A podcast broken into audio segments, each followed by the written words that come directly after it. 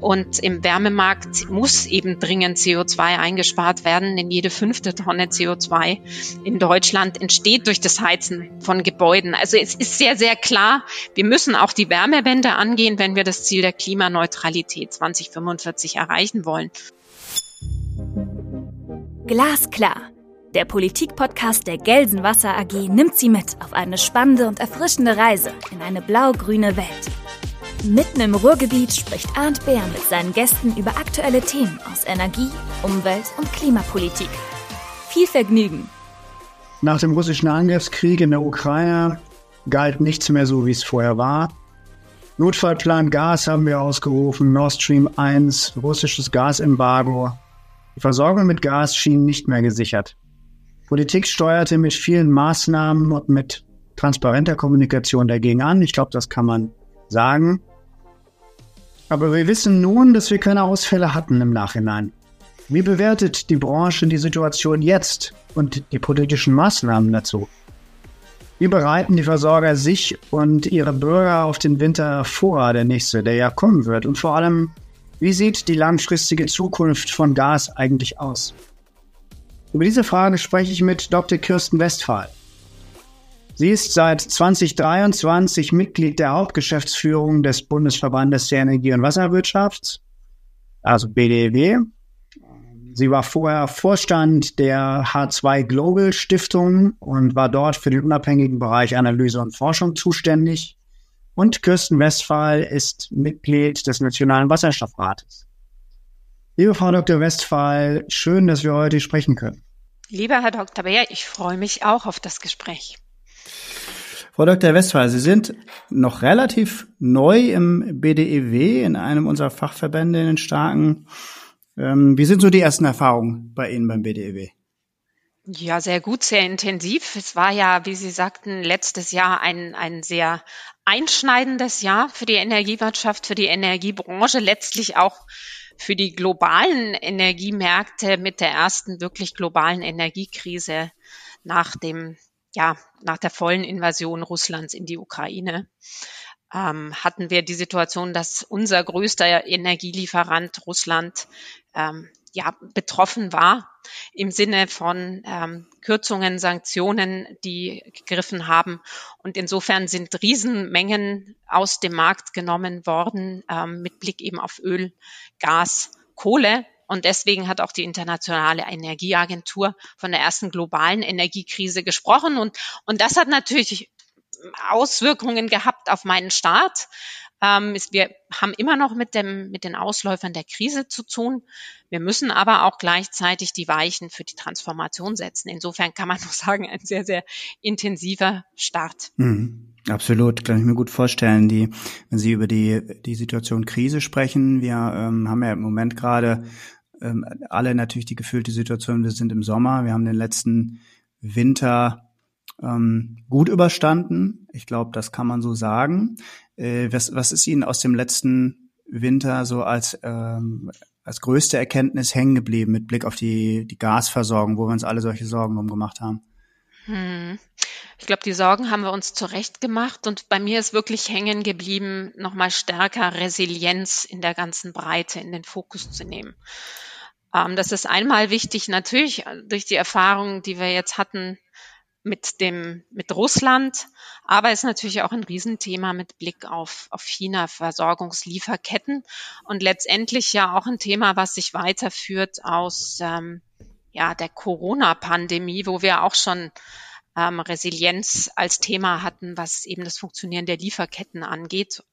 Und insofern glaube ich, Resilienz, Versorgungssicherheit sind Themen, die uns begleiten werden. Es geht ja auch darum, ähm, auch natürlich die Transformation ähm, anzulegen und zu starten und gleichzeitig aber für einen Zeitraum, für einen Übergangszeitraum auch noch die Versorgung ähm, zu sichern. Und das sind keine trivialen Aufgaben. Und insofern ist das, glaube ich, eine der Haupterkenntnisse auch im Transformationspfad auf eben Robustheit und Resilienz, Widerstandsfähigkeit zu setzen. Und dann haben wir, glaube ich, auch gemerkt, dass die Energieversorgungssicherheit in den sehr, sehr breiten Kontext gesehen werden muss. Also nicht nur Versorgungssicherheit, sondern die Frage Wirtschaftlichkeit der Energieversorgung ist, glaube ich, bei allen sehr, sehr ähm, spürbar durchgeschlagen und Klimaschutz weiter drängend. Ich finde, die Klimakrise ist genauso greifbar, wenn, wenn man aus dem Fenster schaut, wenn man die Hitzewellen jetzt schon wieder sieht, die Dürre, die ansteht. Und letzter mhm. Punkt, ich glaube, der wird sich durchziehen, auch durch das Gespräch oder durch die Themen, die wir berühren, ist auch die Frage soziale Akzeptanz nochmal sehr wichtig, weil die Krise, Sie haben es ja gesagt in Ihrer Frage, durch die sind wir eigentlich nur gekommen, weil alle versucht haben und weitgehend auch mit gewissem Erfolg einzusparen. Mhm. Haben Sie, also soziale Akzeptanz ist natürlich ein wesentlicher Punkt bei glaube ich, bei den Fragen, die wir so bei uns äh, vorhaben und die wir auf dem Zettel haben. Äh, ich weiß nicht, ob man die Frage so klar beantworten kann, jetzt schon, aber glauben Sie, wir kriegen im nächsten Winter ein Problem? Wenn Sie mir sagen, wie der Wetterbericht aussieht, und, weil ich, man muss ehrlich sagen, dass wir den letzten Winter vor allen Dingen wegen des milden Wetters gut überstanden haben. Mhm.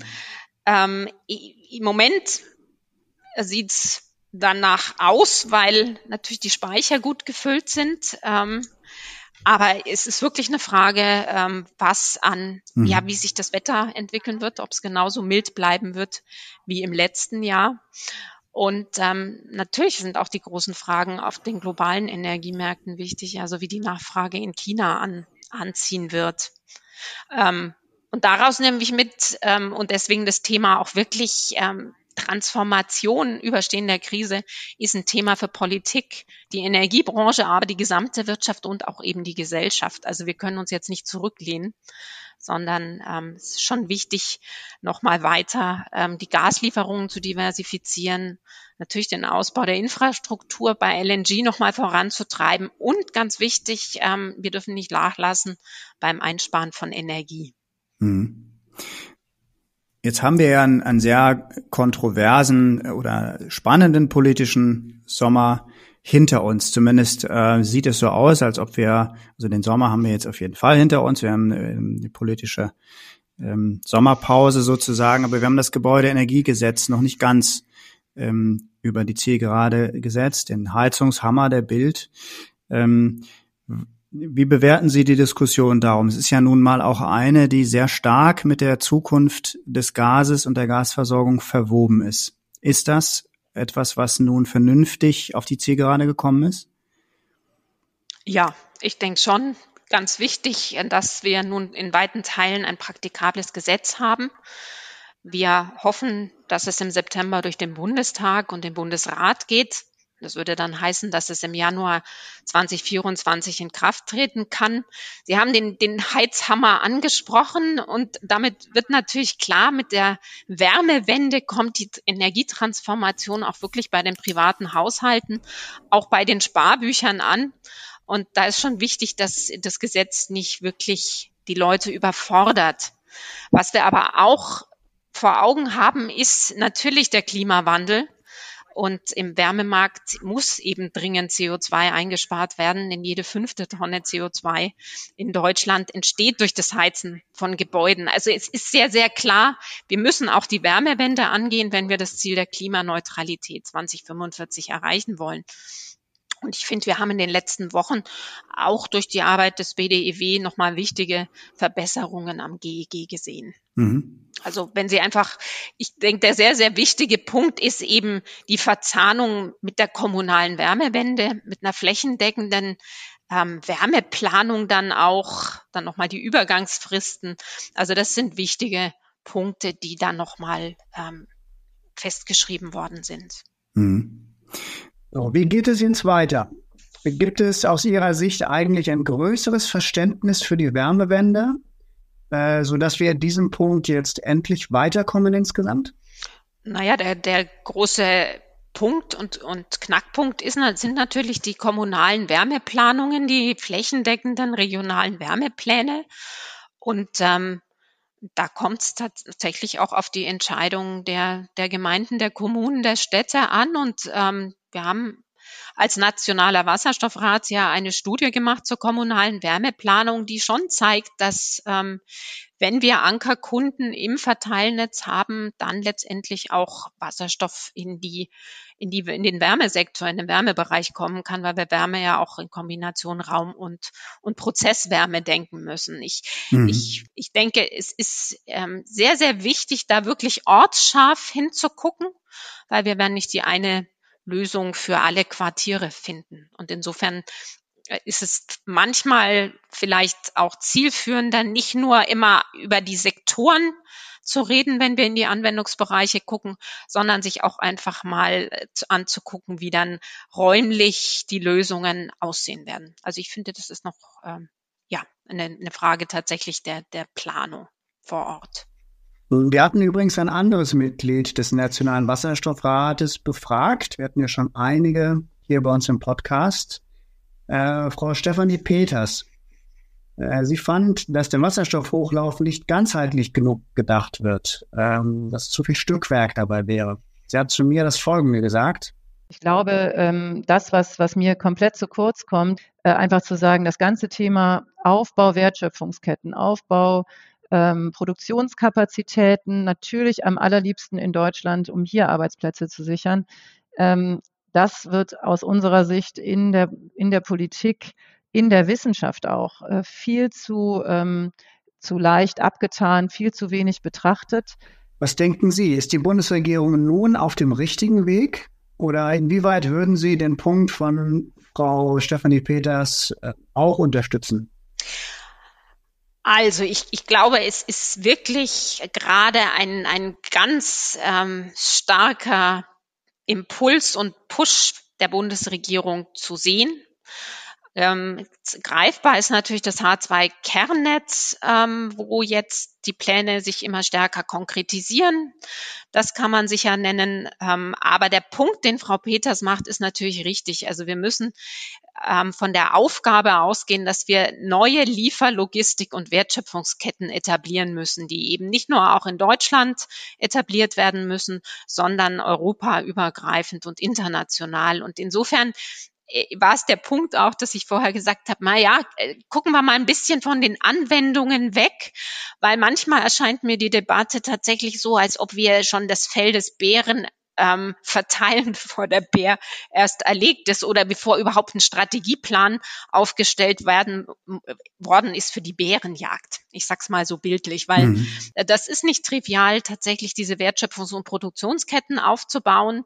Wir sind da auch in einem internationalen Wettbewerb mit den USA, mit China. Also wenn wir die Ziele der nationalen Wasserstoffstrategie verfolgen wollen, also die ja jetzt auf 10 GW ähm, Elektrolysekapazität in Deutschland setzt, aber das eben auch als Teil der Dekarbonisierung nicht nur des Energiesystems, sondern auch der Volkswirtschaft ganz wichtig mit Erhalt des Standortvorteils in Deutschland und Europa plus das Ziel der Technologie ähm, Führerschaft zu verfolgen. Also da müssen wir dann schon noch nachlegen und das ist genau der Punkt, den Stefanie Peters da auch sehr stark macht und den würde ich auch unterstreichen und stützen.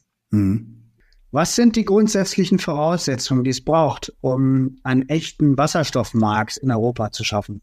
Na, der, die große Frage ist ja, wie verbinde ich die Quellen und die Senken? Beim Wasserstoff, aber auch bei den Derivaten und natürlich ist Wasserstoff am am günstigsten, das wissen wir, und am besten zu verteilen über die Netze. Und vor allen Dingen haben wir mit den Gasnetzen ein riesengroßes Asset, was zum Beispiel die USA auch nicht haben. Also das ist ein Vorteil, den wir tatsächlich in Europa insgesamt und in Deutschland heben müssen. Und ähm, die Fragen um das Wasserstoffkernnetz berührt eben genau das Thema, wie weit ähm, werden die ersten Korridore, die ersten großen Autobahnen gelegt, um dann sehr schnell ähm, das, das Henne-Ei-Problem, was es eigentlich auch gibt, zu adressieren. Also mhm. das, ohne Kernnetz würde ich sagen, dass das eine der Grundvoraussetzungen, wird der Hochlauf nicht gelingen. Die andere Grundvoraussetzung ist natürlich klare Zertifizierung die wir brauchen. Weil wenn wir einen Markt schaffen wollen, brauchen wir auch Regeln und genaue Definitionen, wie das Produkt aussehen soll, was wir auf dem Markt handeln sollen. Also das sind so die zwei Grundvoraussetzungen, Zertifizierung und Infrastruktur, die wir brauchen, um dann wirklich auch Angebot und Nachfrage möglichst synchron und parallel hochlaufen zu lassen. Habe ich Sie richtig verstanden, dass es im Grunde dann also gar keinen Push in der Erzeugung braucht, sondern im Grunde eher Standards? Das hieße ja dann ähm, dass sie das auch vertreten, was doch so einige in der Branche sagen, dass es im Grunde eine breite Anwendung braucht, um einen Markt aufzubauen und dass die Förderung im Erzeugungsbereich im Grunde gar nicht so nachhaltig wäre, weil äh, wenn eben zu wenige den, die Commodity-Wasserstoff nutzen dürfen, dann bringt es eben nichts, ähm, ja, der Henne zu helfen, um Eier zu legen, um im Bild zu bleiben, oder? Also da haben Sie jetzt ganz spannende äh, Dinge gesagt. Ich weiß nicht, ob wir wirklich genau regeln müssen, ähm, wo, wo Wasserstoff zur Anwendung kommt. Ähm, was ich gesagt habe, ist, dass das Henne-Ei-Problem wir reden oft vom Henne-Ei-Problem und das ist auch richtig und werfen in der Regel alles in den Topf und die Infrastruktur auch. Und ich habe versucht zu sagen, Infrastruktur ist eigentlich erst eine Grundvoraussetzung, um Henne-Ei zu adressieren. Weil wenn wir mal in die Landschaft gucken, ich sag's mal salopp, brauchen wir auch ähm, das Nest oder den Hühnerstall und den Hahn. Also so einfach, es, es wäre ja schön, wenn wir nur das Henne-Ei-Problem hätten. Deswegen habe ich gesagt, Infrastruktur, Zertifizierung sind extrem wichtig und Vorbedingungen. Ich glaube schon, dass wir auch einen, ich sag's mal, Englisch Supply Push brauchen, also auch bei der Erzeugung mehr Anreiz, weil ein Punkt ist, wir sind eigentlich noch nicht im Markthochlauf. Wir sagen das auch immer so dahin, aber wir sind im Grunde genommen erst in der Initialphase, wo wir genau die Lieferlogistik und Wertschöpfungsketten aufbauen müssen, die wir vorhin angesprochen haben. Und ähm, da braucht es, glaube ich, an, an, an beiden Enden ähm, äh, staatliche Unterstützung, Förderung, Anreiz, Anreize, um, um wirklich loszulegen. Weil wir uns immer wieder sagen müssen, und, und das ist, glaube ich, eine wichtige Erkenntnis, wir führen zum ersten Mal in der Geschichte einen Energieträger ein unter Wettbewerbsbedingungen, der auch nicht jetzt kompetitiv ist von den Preisen und wir müssen es enorm beschleunigt machen. Also es kann nicht organisch passieren, sondern wir müssen es sehr beschleunigt machen aufgrund der Klimaveränderungen und wir müssen es auch machen mit Blick auf unsere Volkswirtschaft und dass, dass die ähm, dabei mitgehen kann. Also das ist eine riesengroße Aufgabe und deswegen muss reicht es eigentlich aus glaube ich nicht an nur bei den Anwendungen wirklich ähm, das soweit ähm, da die Anreize zu setzen. Die sind extrem wichtig, weil natürlich die Marktakteure letztlich ein Vertrauen brauchen, dass sich ein Markt entwickeln wird. Ähm, aber es wird sicher auch einen Supply-Push brauchen. Und das äh, sagt man ja auch, wenn man in Richtung USA guckt. Der Inflation Reduction Act macht ja genau auch diesen, diesen Push bei den Erneuerbaren, bei den sauberen Technologien. Ähm, und da müssen wir, glaube ich, als, als Deutschland in Europa auch nochmal nachlegen. Mhm. Kann man eigentlich sagen, dass die Situation vergleichbar ist mit äh, der Entwicklung oder dem Hochlauf des Gasmarktes damals vor einigen Jahrzehnten? Weil im Grunde muss ja die Commodity verteilt werden, eine Commodity, die da ist und Infrastruktur bereitgestellt werden, wie damals die aufgebaut werden muss. Ähm, dazu mindestens einen Unterschied. Äh, letztendlich hat Wasserstoff ist eben nicht wettbewerbsfähig und noch nicht so günstig, wie das damals bei Gas gewesen ist. Ist das ansonsten vergleichbar? Ja, richtig. Das ist, ja, das ist genau der Punkt. Es ist, es liegen nicht, die Geschäftsmodelle liegen noch nicht auf der Hand. Die müssen erst entwickelt werden entlang der Wertschöpfungskette. Das ist das eine. Und das andere ist, wir haben ja wirklich Wettbewerbsbedingungen. Das war ja beim, am Anfang der Gasindustrie auch anders und ähm, wir müssen es sehr beschleunigt machen und unter dem ja auch tatsächlich nochmal globalen Wettbewerbsdruck. Also ich glaube, da sind schon Unterschiede, mhm. ähm, aber natürlich ist es sehr, sehr wichtig, sich da nochmal anzugucken, wie, wie hat es denn funktioniert und die Lehren daraus auch zu ziehen. Ähm, jetzt gucken ja viele auf den IRA, Inflation Reduction Act, die Unterstützungsmaßnahme der Amerika Vereinigten Amerikanischen Staaten. Ähm, da sind ja viele neidisch und sagen, ähm, das müssten wir im Grunde in der EU auch tun. Ähm, Steuererleichterung, ist das aus Ihrer Sicht ein Sinn? Hilft das, um einen physischen Markt aufzubauen? Ich finde es ganz schwierig, weil die USA ganz andere Bedingungen haben administrativ. Ähm, Mhm. Wir müssen ja auch und sollten auch im europäischen Kontext agieren. Insofern sind Steuererleichterungen ja auch nicht sehr einfach durchzusetzen mhm. im europäischen oder praktisch gar nicht im europäischen Kontext. Und insofern geht es eigentlich eher darum, ähm, jetzt einen kohärenten Förderrahmen und Anreizrahmen zu entwickeln, und das sehr, sehr schnell, damit wir wirklich loslegen können. Okay, also wenn man sagt nein, ähm, das ist eher kein sinnvoller Weg. Wie, wie macht man das dann aus Ihrer Sicht am besten? Sie haben sich ja auch im Wasserstoffrat damit befasst. Grüngasquoten, IPSAI-Projekte, Klimaschutzverträge, OPEX, CAPEX-Förderung, was wäre da der Weg?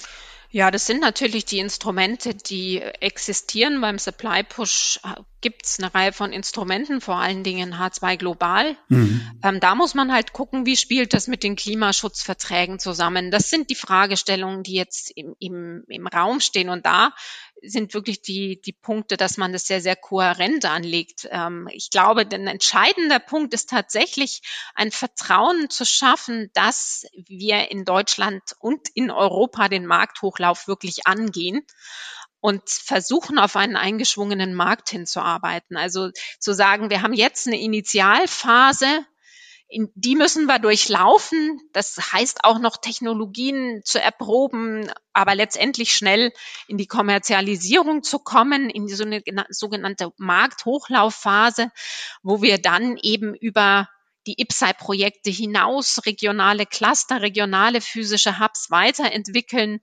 ähm, in, in breitere, weitere Lieferzonen und dann wirklich in, in so eine Ausprägungsphase des Marktes übergehen, mhm.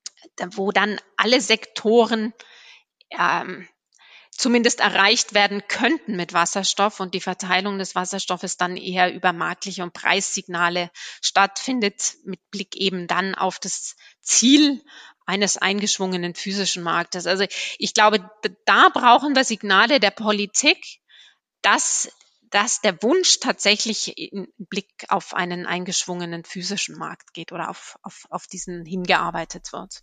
Ah, das Thema im Grunde ist ja ein sehr vielschichtiges. Wir haben aber, glaube ich, sehr viele äh, zentrale Punkte jetzt schon besprechen können. Äh, ich glaube, das war sehr inhaltsreich und ähm, ist sicherlich ein, ein, guter Aussatzpunkt, vielleicht um nochmal äh, zu sprechen irgendwann. Ähm, Frau Dr. Meine Abschlussfrage ist die folgende. Die können Sie gerne privat und natürlich auch fachlich beantworten, wie Sie mögen. Ähm, wenn Sie eine Frage hätten, die Sie gerne in den nächsten zwölf Monaten glasklar beantwortet hätten, welche wäre? Jetzt wollen Sie auf eine glasklare Fra Frage, ja, glasklare Antwort. wenn die Realität so einfach wäre. Also wir brauchen tatsächlich mehr Planungssicherheit beim Wasserstoff. Ich hätte, würde mir wirklich ein Signal in Richtung Markthochlauf wünschen auf all diesen Ebenen und diesen Komponenten, die wir angesprochen haben, Erzeugung, Infrastruktur, Zertifizierung und letztendlich auch Anreize bei den Anwendungen. Ich, ich, ich hoffe, da sind wir auf einem guten Weg. Also da bin ich recht optimistisch. Und ich bin Politikwissenschaftlerin. Also mir liegt schon sehr am Herzen, dass nochmal klar kommuniziert wird, dass wir jetzt wirklich vor einer großen Transformation stehen, die wir als Energiewirtschaft, als Energiebranche gar nicht mehr alleine stemmen können, sondern da brauchen wir natürlich die Rahmenbedingungen der Politik, aber es braucht auch tatsächlich die Anstrengungen der Gesellschaft insgesamt. Ja, liebe Frau Dr. Westphal, es hat mich sehr gefreut. Äh, ich habe selber sehr viel mitgenommen von einem Gespräch und äh, bedanke mich ganz herzlich für Ihre Zeit. Und ähm, ich wünsche Ihnen weiter einen guten Start beim PDEW. Ganz herzlichen Dank, Herr Bär. Das war Glasklar, der Politikpodcast der Gelsenwasser AG. Rund um Wasser, Energie, Klima und Digitalisierung. Wir hoffen, es hat Ihnen gefallen. Danke fürs Zuhören und bis zur nächsten Folge von Glasklar.